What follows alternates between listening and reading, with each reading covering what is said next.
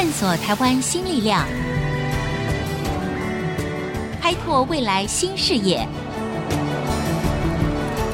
春风华语，聚焦台湾，沈春华主持。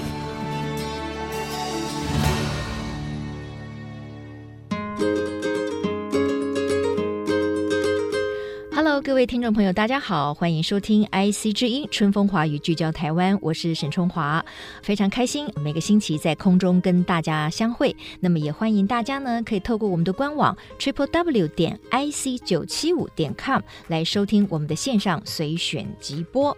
好，我们都知道呢，这个跨领域啊，哎呀，这是一个非常热门的一个话题了。事实上呢，也是从民间到政府呢，着力要推广的一个概念。那么，如何可以提供机会，将不同领域的技术啦跟知识结合，然后创造出一种新的、前所未有的思维或者是产品，这就攸关着我们台湾未来的竞争力了。经济部工业局呢，在二零一七年起呢，就推出了这个 Digital Plus Talent 的这个计划。直接翻译呢，应该就是数位科技加上人才哈，因为我们知道年轻的一代其实对自己如何拥有更大的竞争力啊，如何拥有跨领域的能力啊，都非常期待，但是也非常焦虑。那到底什么是 Digit Plus Talent 这个计划呢？它是如何运作的？那么跟还在摸索未来方向的年轻人又有什么样的关系和连结呢？今天在现场呢，我们就请到了这个计划，就是 Digit Plus Talent 的这个计划主持人，也是我们。资策会教研所的叶宗汉主任和陈怡静经理来到我们的现场，主任你好。你好，还有这个经理怡静，你好，你好，好。呃，首先呢，我想哈，有一点呢，值得跟听众朋友来分享一下的哈，就是在我们了解到底什么是资策会推出的这个数位科技加上人才的这个计划之前哈，我先跟听众朋友说一下，这个计划呢，在二零一八年的时候呢，获得了一个 ATD 二零一八的人才创新大奖。我一开始还觉得说，哎，有这个奖吗？后来我一研究才发现，这个奖还蛮厉害的。我是不是首先就请叶宗汉主任来跟我们介绍一下 ATD 创新大奖？好的，ATD 这个创新大奖，实际上它本身呢、哦，own 这个奖的一个机构是美国人才发展协会。嗯，这个协会实际上在全世界的我们这样讲人力发展这样子的一个领域，它是最领先的。嗯。那这个创新大奖，它去取决于说要不要给予这个奖项，它是看这个培训的一个机制里面是不是有领先于全球的一个创新的一个作为。嗯，那这个计划也正好是真正是把产学研把它连接起来，作为一个平台。嗯国外也看重到这样子的一个机制以及特色，所以才授予这样子的一个奖项。我们知道呢，这个 ATD 的人才发展创新大奖，它的整个评选的标准是非常高的。那么每一年的全球哦，大概只有一到两名人选可以获选哈。因此呢，这个奖呢也被称为全球人才发展界的奥斯卡奖。这也是台湾首度荣获 ATD 这项奖项的一个最高荣誉哈。好啦，知道了我们的这个计划呢，赢得了这么一个厉害的奖之后呢，我们当然就要赶快来了解，那到底资社会推出的这个 Digi Plus Talent 这个计划到底是什么呢？呃，我是不是也请这个叶宗汉主任来说明一下这个计划它的整个的一个架构跟执行是如何？是的，那首先我这边还是要把这个计划的缘由稍微再阐述一次啦。哦，那实际上这个计划是在二零一七年，嗯。由行政院科技汇报办公室这边推出的数位国家创新经济发展方案，这个方案它实际上直到二零二五年的哦，所以为期非常长。是，那在里面实际上它是一个跨部会合作的一个计划。其中呢，因为我们都知道产业要发展推进，人才是最核心的一个项目，因此在主轴五底下有一个叫做培育跨域数位人才，这个项目就分落到经济部工业局。所以呢，我们自策会是去承接经济部工业局的这个计划办公室的推动啊，是。因为数位教育研究所本身是培育 ICT 的人才为主轴，嗯哼，哦，那正好也承接工业局这样子的计划去执行，嗯哼，哦，那这个计划实际上它主要的一个目标跟特色就是说，我们是首创。连接产学研的一个合作平台，产学研就是连接这个产业界，产业界，然后呢，可能学校啦、学术界是。跟这个研究机关。哎，这个是首创吗？是。产学合作不是一个好像长久以来很久的概念？对，那不同在哪里？过去我们常听到说，大学在学生他们要怎么样在在学的期间可以赶快了解产业是什么？一般通过两个管道，第一个是攻读，嗯，第二个是实习。对，有实习学分的，讲真的，一般的大学没有，嗯，都是差不多技职相关的学校有。那实习跟攻读核心的重点在于说，学生到企业那边去从事他们既有的一个业务。那这个计划，我们把它认定为叫做实务研习。等于说，透过做中学的概念，让学生去做的同时，同时也在学习。嗯，那企业给学生的这个题目呢，老实说是比较前沿一些的，所以才会有研究单位的 join。对，哦，研究单位本身跟产业就有很多科研计划在走了。嗯，那这些讲真的，用到 AI、大数据，甚至治安、下世代的五 G 等等，有很多的比较新的议题。他们希望吸收一些新的一些年轻人的创意的发想，嗯，一块来丰富这样子的一个结构啦。嗯哼哼，所以我们希望说，有产学研共同合作去发展这样子比较前沿的实务研习的机会，对，让大三到硕二的即将迈入职场的学生，嗯哼，可以有大概六个月很精实的做中学的这样子的一个体验。那这个是算学分的吗？目前来讲，有一半的学校有认列学分。嗯嗯，过去我们比较理解到说，有实习学分的这些学校，科大它会优先认。那在去年的耕耘，也有大概一半的普通大学也有认了。实际上，我们在六个月的这个过程中的前置期是蛮长的。嗯、我们要先请学校推荐哦，优秀的学生。优秀学生指的是要靠成绩单吗？还是怎样？呃。这个优秀的定义啊，嗯嗯，可能学校他们自己有一定的评估的机制啦。哦，OK。理论上，我们还是希望说，非 ICT 的学生多一些。非 ICT 的学生多一些，因为这样才称得上是跨域。哦，跨域了解了啊。对。学校推荐之后呢，我们也会同时间跟我们的产业跟研究单位去 call for 实务研习的员额。他这个员额同时要给我们他的题目是什么？嗯哼哼哼。那我们会用一个 committee 的方式去审核他这个员额是不是够 qualify，嗯，去培训所谓跨领域的人才。你刚才说的题目指的是什么？就是可能这些产业的机构，他会有一个 project，对，他一定要做什么，然后这个可能要很清楚的告诉自测会，你们才有办法去挑选恰当的学生，是这个意思吗？是，嗯。那中间我们就会让学生跟实务研习单位，也就是说产业或研究单位。去做所谓的第一步的线上的媒合，媒合，嗯，互相填选志愿，嗯嗯嗯嗯，好像相亲一样，互相互相挑。那第一波 match 有交集之后，我们在第二波办实体的媒合，嗯嗯嗯，实体的面谈呐。对，过去我们三年办的经验实际上非常的惊艳，因为这些大学生他是第一次这么正式的跟产业界的人资去做 interview。哦，以前他们都没有这个机会吗？以前都是学校安排好，比如说您明天就去哪一家公司去工作。Uh. 就直接这样去哦，就直接指派了。对，我叫你去 A，你就没有机会去 B 或 C 或者去挑选了，对，对不对，对？OK，那这个的话，就是他们可以自己在线上互相选填、互相媒合，对不对？找到可能适合学生，然后呢，产业界或者研究机构也找到适合他的、可以培养的一个未来的年轻人。所以现场实际上非常热闹，因为三十家的实务研习单位。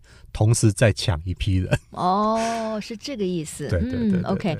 不过我还是有点好奇，因为刚才我们在节目一开始的时候就提到说，哎，这个创新计划呢，就赢得的那个 ATD 的大奖嘛，哈。然后看起来它是一个全球性的大奖，每一年产生是很不容易的。那你刚才提到的这个的创新是在哪里？你如果说媒和产业界、学术界跟研究机构。过去本来就有这个概念嘛，您可不可以进一步的说明，他为什么能够获得这个人才创新大奖？OK，当时实际上我们在 apply 这个奖项之后，到获奖过程中，我们有写一些回应，哦，包含了委员的给一些的建议，或是他的质疑等等。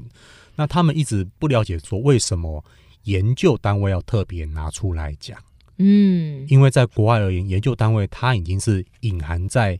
学校内或是产业的 R&D 部门内，是是，它比较没有一个单纯一个法人的机构，嗯嗯嗯，是在承接政府的专案计划，嗯，那台湾的生态的结构也比较特殊，就是说法人承接政府的计划的原因，是因为要吸收产业投入研发的前期的风险跟成本。嗯嗯嗯。到了真正可以到所谓的实证阶段的时候，它才会走到产品化。嗯哼。所以台湾的这研究机构的这样子的一个组成，对于欧美各国来讲，它是算一个比较特殊的一个结构。嗯哼哼。那分开有分开的好处，就是说彼此的风险也好，或是利益也好，或是考量也好。都会比较分得清楚一些，是像美国，他可能学校的研究室的老师本身背后就有所谓的产业在了，嗯嗯嗯，OK，所以它本身扣合的比较紧，嗯哼，哦，所以这也是台湾在 own 这样子专案对于欧美来看。它比较具有特色的一个点，嗯哼哼，确实就像刚才主任所说的哈，经济部工业局呢推出的这个 Digit Plus Talent 的这一个跨领域的数位人才加速跃升计划呢，因为是也充分的运用了线上跟线下的混成学习模式嘛，对不对哈？那么因此透过了专题实作跟法人研究机构的一种开放创新的人才培育模式，所以呢可以说令这个评选的委员呢是非常的惊艳，哇，台湾有这么高能量。这样的一个人才培育的推广跟创新的精神，所以才能够击败各国哈，在当年呢荣获了这么一个大奖。那当然呢，我觉得如果我们可以用实际的案例来说明，到底这个经济部工业局呢资策会呃下面的这个 Digit Plus Talent 哈，我们如果直接用中文翻的话，就是呃数位科技结合人才这样子的一个计划，到底有哪些实际的案例呢？那广告回来之后，我们要继续请教的是资策会的经理陈怡静啊，请这。这个遗迹呢，透过一些实际的案例，跟我们大家分享，到底这个计划下面有哪些具体的成果。广告之后，继续春风化雨，聚焦台湾。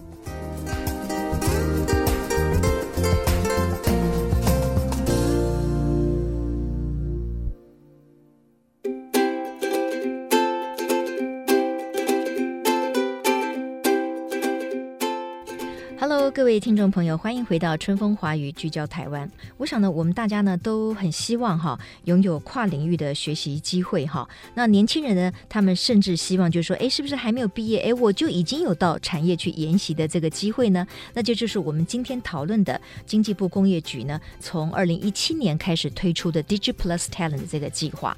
那在前一段节目当中呢，其实我们透过叶宗翰主任，我们就了解了，哎，他的整个的一个框架是什么，然后为什么。他也能够得到全球性的人才创新大奖。那这段节目里面呢，我想我们就要透过一些实际的案例，来让听众朋友知道，哎，那在这样子的一个框架跟执行下面，到底对于年轻人他能够产生什么样的学习跟成果？哈，我们是不是请陈一季经理来分享一些实际的案例？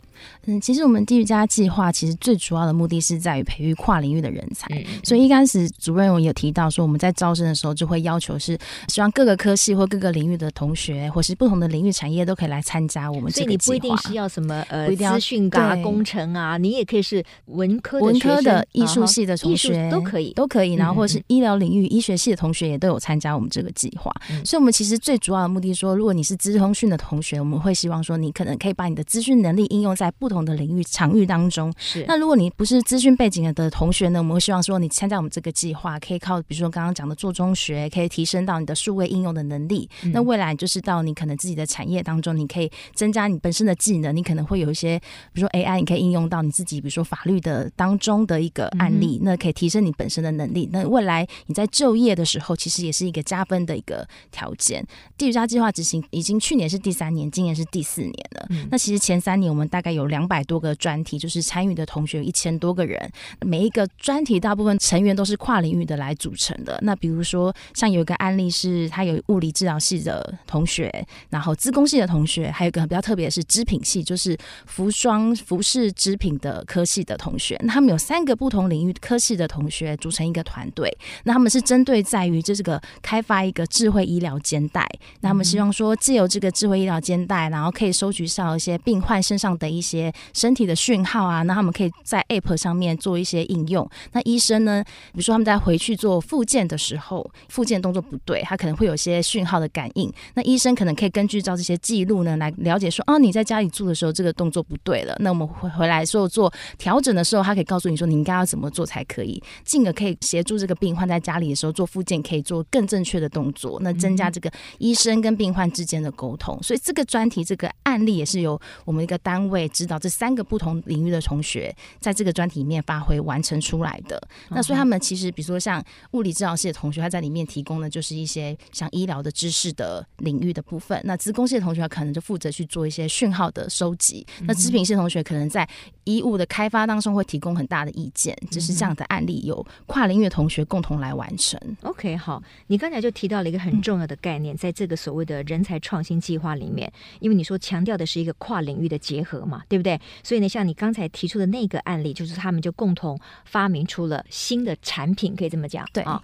甚至他们好像还得到了一个发明奖啊，应该是说他们这是在这个单位，他们可能学习到一些技术。那他学习到这些技术的时候，他可能到回到学校，他会运用他可能在单位里面学习到的技术，运用到他的专题当中。嗯，他在学校的专题，那他们就去出去国外比赛。所以这个同学他后来有到二零一八年的时候，他要去韩国比赛。嗯哼，对，他获得发明奖的金奖，这样。OK，好。那你刚才提到的这个所谓的智慧肩带，对不对？是。他是在哪一个公司或者是组织里面协助他们去生产出来呢？它其实是在纺织综合研究所这个单位里面去做研习的哦，所以所谓的产业界是指这个纺织研究所，对啊哈，并没有一个民间的产业公司或者是组织。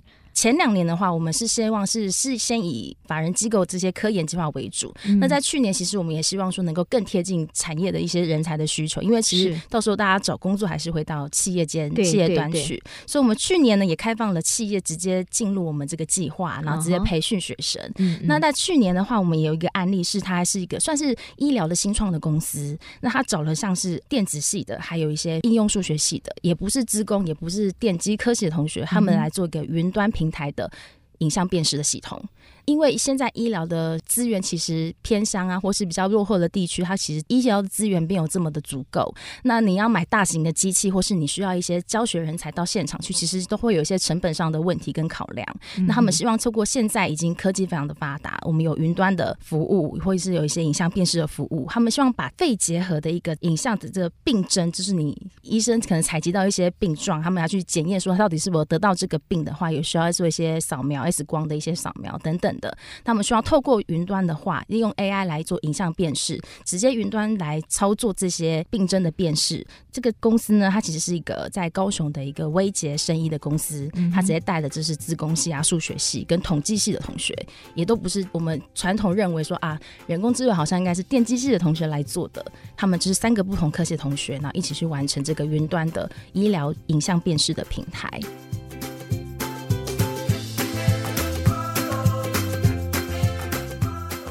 我会认为说，在这这个计划里面哈，可能产业界愿意投入是很重要的。我继续可不可以请叶宗汉主任来谈一谈，就是说有没有比较大的公司或者是科技公司加入这个计划，他们就比较可以直接给这些在校园里面完全没有机会的同学，在毕业之前就有机会可以进入到这种大的科技公司去做实作。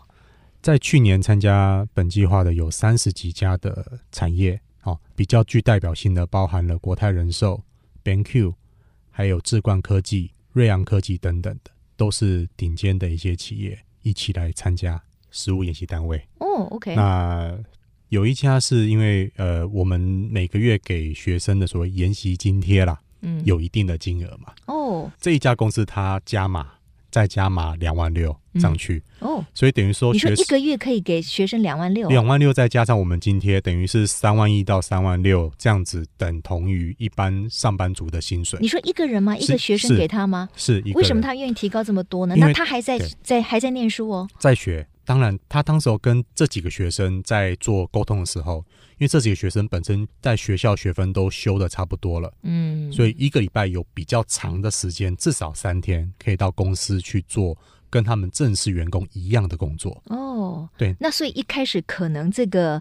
科技公司就已经知道这个学生有这样的能力，是不然他怎么会贸然？大家不都在讲说二十二 K 吗？他们还没有出社会就已经三万多块了，对不对？啊，令人觉得非常的羡慕嘛！哈，显然这是非常顶尖的学生，而且他可以协助这个公司或者是企业解决他们要的困难，是这样吗？但是我们从背后去了解到说，实际上这三位学生其实并非我们所谓的顶大或是名校哦，但是呢，他们很愿意融入这个企业的组织文化，嗯，跟团队的 PM 也好，对，或是研发的同仁也好，对，共同去把一个问题在很短时间内解决。嗯嗯嗯。所以现在公司行号他们要的比较有这种潜能的是，除了你自己很厉害以外，对，跨领域的协调合作也是非常重要的。还有你的工作态度，你会不会非常的就是付出，对，不对？全心全意。那我很好奇，如果以刚才这个例子来讲，这些学生在毕业之后，他们有在研习的企业里面有待下来吗？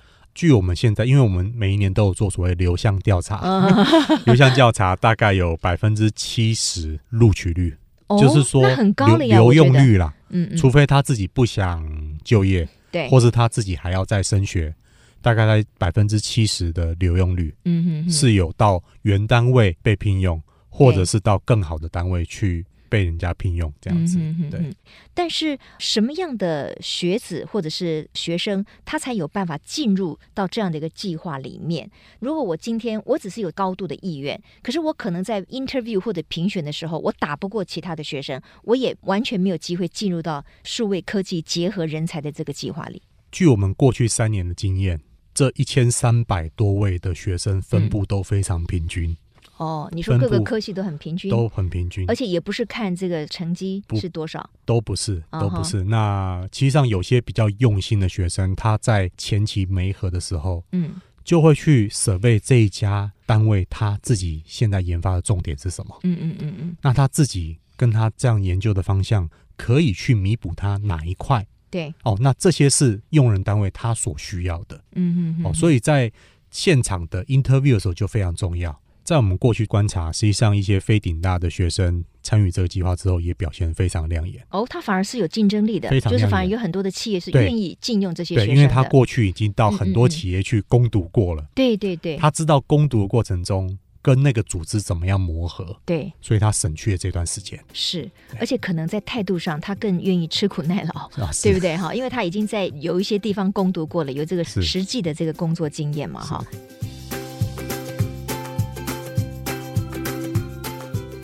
当然了，我想这个计划主要是要补足产学的这个落差。这样子的话，跟体制内的教育要如何来协作呢？它会不会产生一些困难？因为你刚才说，只有一半的学校愿意给这些到机构里面去研习的学生学分嘛？是。那有一些是没有的。您的观察会是如何？如何让这个计划可以更周延，更让学生受惠，也更让产业界可以及早的选材？好的，第一点呢，就是说没有办法认学分的这些学校。或是这些来参加计划的学生，我们希望说他能更密切的跟他的学校的毕业专题扣合。我们要逆向的去跟学校的教学单位去做一个沟通协调，嗯，带着他们出来去正视跨领域这样子事情的一个重要性。嗯，那很多学校实际上现在都在推所谓跨领域的学程，嗯嗯嗯嗯，那未来应该都还是会形成一个风潮，变成院啊系所这样子的一个概念。OK，那最后呢，我要请这个陈怡静经理呢，稍微谈一下，就是我们知道数位时代下面呢，有很多学人文学的同学呢，就会觉得自己好像比较弱势。那非资通讯科系的学生有多少人加入你们的这个计划？哈，那他们的表现如何？在我们三年的观察下，非资通讯的学生其实表现的不会比资讯同学的差。嗯，那其实，在过往三年，我们已经有百分之七十八是来自非资讯科系的同学。参加我们这个计划是。那其实去年有一个蛮特别的一个案例，就是有一个同学他已经到一个企业里面，在一个蛮有名的一个科技公司里面去做实习研习。对，那他其实是心理系的同学，他也不是资工资管，可能连城市都没有学过。嗯。可是他参加这个公司的专案里面，他其实利用他心理系的一个背景，他去可以了解说，哎，使用者的心态是什么？使用者在操作这个软体、操作这个工具的时候，他的想法是什么？他可以用贴近使用者的一个角度来给这个公司一些建议，然后来改善他们的一些，比如说操作的流程，或是他们的手势的变化，或是增加一些手势的功能。那后续呢，可以来分析一些使用者的数据，可能反馈到产品的商业里面的话，可以增加这些销量这样子。嗯、那其实，在去年的时候，这同学还没有毕业，那这个企业就说：“哎，我觉得你真的很不错。哦”这企业我们有访问他，他说他觉得心理系反而非常适合当软体产品的经理，所以他觉得他非常符合他们公司的一个需求。他在去年十一月的时候，就直接决定要让这同学今年一月毕业的时候，直接转成正职人员。哇，那他现在已经在那个公司里面上班了。哦，OK，好，那我想很多的大学生或者是硕士生听到这样子的一个讯息呢，一定也觉得说：“哎，那我还有另外一个可能性哈，可以帮助我及早跟产业界做结合哈。”最后利用一点时间，我请叶宗汉主任谈一下，现在年轻人大家都有非常多的焦虑哈，因为竞争实在非常的激烈，所以我觉得如果在就学的阶段当中，你可以有机会去接触到这些产业界或者所谓的研习单位，我认为是蛮好的。那您要不要说，如果对于这个计划有兴趣的年轻人，他该怎么样的去进入甄选？你是不是把这些讯息一并的告诉我们的听众？好的，那实际上这个计划我们还是会持续在走了。嗯，如果有兴趣加入这个计划的大学生们，其实我们还是希望说他把本身的学业要经营好，是，这是最大的前提。对。那第二就是我们希望说年轻人真的可以多往外走，跟不同背景的同侪间要相互沟通。对。那我们每一年大概就是三月开始做一个甄选。哦，三月开始。那要上哪一个网站就可以得到比较完整的资讯呢？可以直接在 Google 上面打 Digi Plus Talent，对对不对？就会有 D I G I 是空一个 Plus 就是加哈，P L U S 再空一个 Talent 就是人才哈，是呃才能 T A L E N T Talent 是就是 Digi Plus Talent 就可以找到这个计划了，对不对？啊哈、，OK，好，今天我们非常谢谢 DigiPlus Talent 的计划主持人叶宗翰主任，还有陈怡季经理到我们节目当中来，跟所有的年轻朋友，尤其是还在念大学的哦，或者是你是个硕士生哦，如果你希望能够早一步的跟产业界呢有所连接，然后让你自己未来在出社会的时候更有竞争力，或者你根本就还没毕业你就被延揽了，对不对？也很有可能。那么也欢迎大家呢就上这个 DigiPlus Talent 官网上面呢去了解更多的资讯讯。谢谢两位，谢谢，也谢谢各位听众，我是沈春华，我们下周同一时间春风华语聚焦台湾，空中再会，拜拜。